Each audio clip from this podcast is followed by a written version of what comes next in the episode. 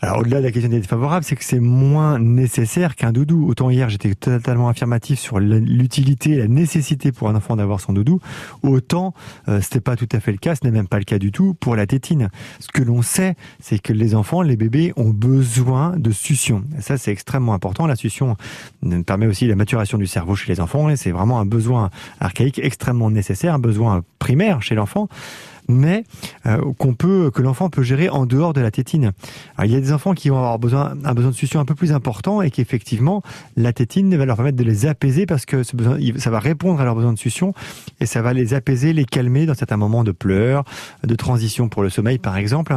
Mais il y a certainement aussi d'autres choses qui peuvent, qui peuvent apaiser un enfant euh, dans ces moments-là et pas forcément, pas uniquement la tétine.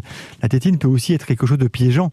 C'est-à-dire que ensuite l'enfant ne pourra, n'aura pas développé d'autres outils, d'autres compétences quelque part pour gérer l'endormissement, pour gérer le moment de tristesse et que ou le moment de fatigue et que systématiquement il va aller s'accaparer la tétine pour gérer ce moment-là comme si c'était la solution miracle et donc du coup effectivement il aura peut-être plus de difficultés en grandissant à s'en séparer parce qu'elle aura une autre fonction que la simple fonction de succion.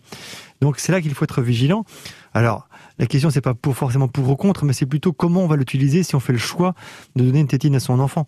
Donc c'est extrêmement important de, bah, d'accompagner son enfant, de pas lui mettre systématiquement à chaque instant, lui permettre aussi de développer d'autres outils pour gérer des moments plus compliqués pour lui.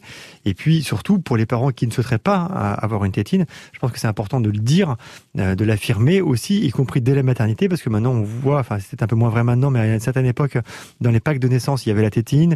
Euh, on pouvait voir aussi des personnes qui mettaient la tétine directement au bébé à la naissance. Voilà, il y a d'abord la mère qui est là pour qui est si elle allait.